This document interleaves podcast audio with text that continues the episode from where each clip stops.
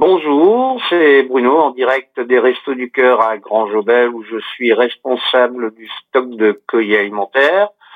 En plus, je suis aussi ambassadeur auprès de l'association La Cloche et depuis 15 jours, je suis bénévole au maraude de l'association Entraide Solitaire qui distribue des repas chauds auprès des migrants du côté de Aubervilliers et Porte de la Chapelle. Euh, maintenant, depuis ce confinement, là, on, était en période de trêve euh, entre l'hiver et l'été. Et le gros problème, c'est qu'on n'a plus fonctionner comme avant. C'est-à-dire qu'avant, les personnes pouvaient rentrer et choisir leurs denrées qu'on leur donnait, tandis que maintenant, vu le confinement, étant donné qu'il faudra qu'ils attendent à l'extérieur du site à 1m50 entre chaque personne, on, va leur préparer le sac directement la veille de la distribution selon le nombre de personnes représentant le foyer et ils n'auront pas le choix. Ils devront prendre ce qu'on leur donnera et c'est tout. Ils n'auront plus accès à tout ce qui est euh, hygiène et tout ça.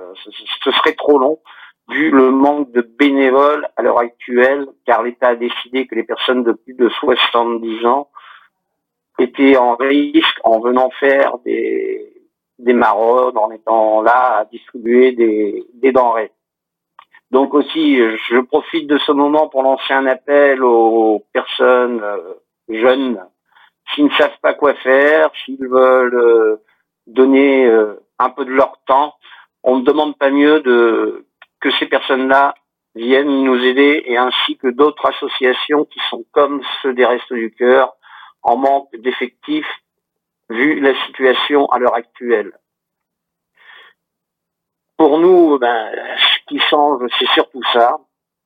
Et franchement, ben, on attend avec une grande impatience la fin de ce confinement pour que tout redevienne dans l'ordre et qu'on puisse accueillir dignement les mamans qui sont là et qui ne peuvent plus non plus venir au resto bébé parce que manque de bénévoles, manque de tout quoi.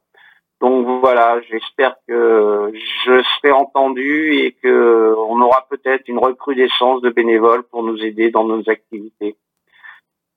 Pour finir, eh ben, faites attention à vous, prenez bien soin de la famille et si vous avez un petit moment, venez nous voir.